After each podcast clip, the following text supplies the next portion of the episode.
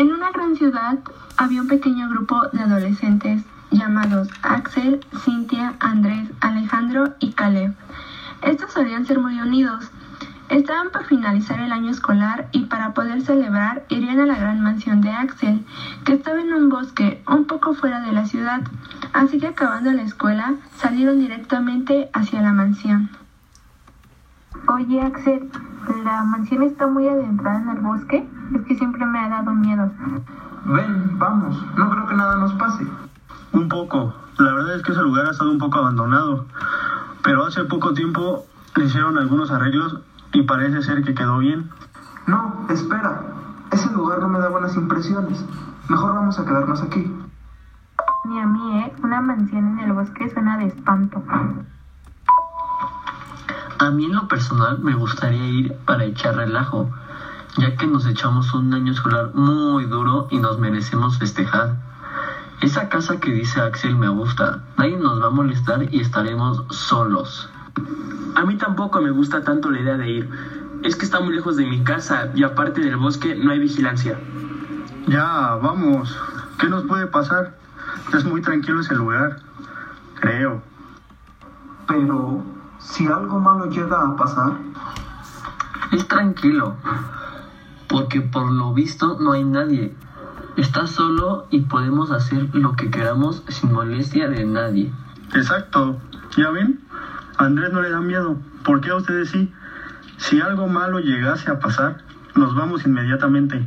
Bueno, mm, solo porque me gusta la idea de que nos podamos divertir sin que nadie nos diga nada. Chicos, yo digo que vale la pena ir a quitarnos el estrés del semestre. No nos pasará nada. Al llegar a la mansión era un lugar muy bonito, lleno de árboles, lagos, parecía ser acogedor y muy tranquilo, ya que cada casa estaba muy alejada de la otra. Pero a Cintia se le hizo conocido ese lugar. Yo en una revista leí sobre un, un asesino serial. Enterraba los restos de sus víctimas en este bosque. Tú no te preocupes, eso solo lo hacen para ponernos nerviosos. deberíamos irnos. Me está dando miedo el lugar.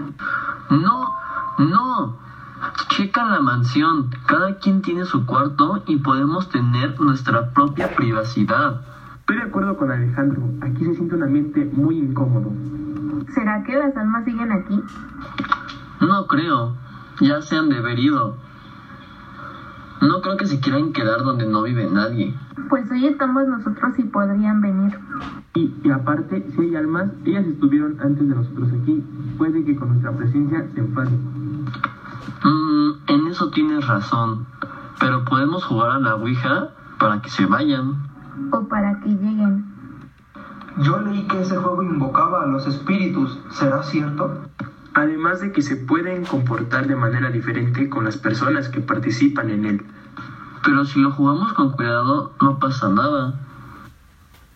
Yo sí quiero jugar. Axel, ¿tienes alguna aquí? Ah, por cierto, se me olvidó comentarles algo.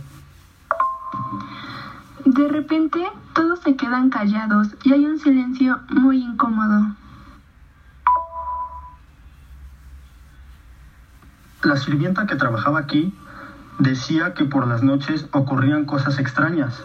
Por ejemplo, ¿ven los cuadros que están en la pared? Pues ella decía que se movían como si te estuvieran observando. Muy raro, la verdad. Desde que llegamos esa pintura se veía muy extraña. Veía para la derecha y ahora parece que más hacia el centro. ¿Alguien más lo notó? No había visto la pintura. Se ve tenebrosa. Yo leí hace tiempo que a veces las personas pensaban que soñaban cosas raras, pero no eran cosas raras.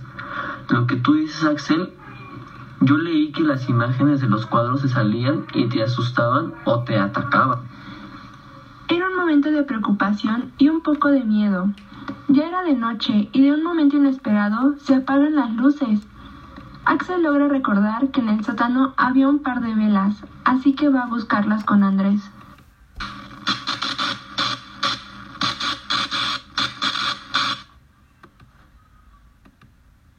Andrés, vamos por unas velas. Si no recuerdo mal, están en el sótano. Sí, Yo te acompaño. Los demás quédense aquí. Ahorita regresamos. No se tarden, esto se está poniendo feo. Esta reunión no es como me lo esperaba. No me siento seguro. Siento que todos estamos siendo observados de alguna manera. Eh, Andrés, ¿ya viste? Hay luz ahí abajo. Se supone que no debería haber nadie aquí. No mames, sí es cierto, ya me espanté. ¿Qué hacemos? ¿Bajamos por ahí rápido o nos regresamos? Deberíamos ir a investigar. Capaz que ocurre algo malo. No vamos a poder dormir si hay alguien más aquí. Ya no es seguro. No tenemos ni cómo pedir ayuda. Aquí no hay recepción para que venga un electricista a arreglar la luz. Pero no estamos seguros de que haya alguien aquí. Hay que ver qué más pasa y si pasa algo malo, nos vamos. Ay, no, qué miedo. Ya vámonos de aquí, please. Esto se está poniendo cada vez más feo. Estoy empezando a preocuparme más de lo normal. Yo pensé que era puro choro lo de la casa, pero esto está cada vez peor. ¿Alguien ya tiene señal? Es que sigue lloviendo y no podemos salir de aquí. Aquí no hay señal, porque estamos en medio del bosque. Oigan, ¿alguien sabe dónde está Axel? ¿No lo dejaron en el sótano? No lo vimos acá arriba. Pensábamos que estaba contigo. En el momento de que Axel y Andrés bajaban al sótano y vieron que había luz, subieron inmediatamente, pero en ese momento jalan a Axel. Andrés logra escapar y solo escucha los gritos de Axel. ¡Andrés! Oigan, bajé con Axel por las velas, pero ya estaban prendidas y cuando nos subimos nos echamos a correr. ¿Cómo así? ¿Dónde está Axel? No sé, lo jalaron y se lo llevaron. Deberíamos ir a buscarlo allá abajo. ¿Cómo crees? ¿Para que nos lleven a nosotros también? Vayan ustedes. Yo la verdad tengo miedo. ¿Y entonces qué hacemos? ¿Dejarlo ahí? Yo no bajo otra vez para allá, están locos. Deberíamos de pedir ayuda, ¿no creen? Pero ¿a quién? No hay señal ni nada. ¿Alguien trae una linterna? Yo, yo tengo. Cuando Cynthia prende la linterna y apunta hacia la puerta, logran ver a Axel, con la ropa rasgada, cubierta de sangre, con los ojos por completamente blancos, con una sonrisa malévola. Dios mío, Axel. Jamás imaginé verte de una manera tan espeluznante. Es su culpa. Ustedes me abandonaron allí abajo. Es momento de que sufran. Y más tú, Andrés. No, güey, acuérdate que somos amigos. Tranquilo, güey.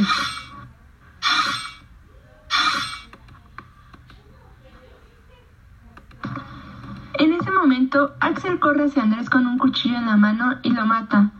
Caleb, Alejandro y Cynthia se asustan y salen corriendo de la mansión. ¡No te pases! ¡Vámonos, pero en chinga! Al salir corriendo de la mansión, Caleb se tropieza y cae en un barranco donde se golpea y muere. Cindy y Alejandro seguían corriendo hacia el auto y al llegar a él, Alejandro, ¿dónde están las llaves?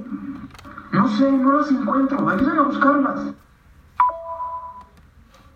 Aquí están, arranca.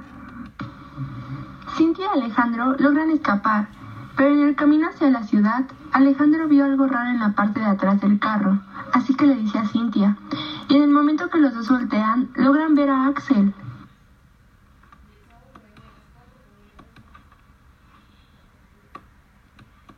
¿A dónde van tan rápido? ¿No creen que se les olvidó algo?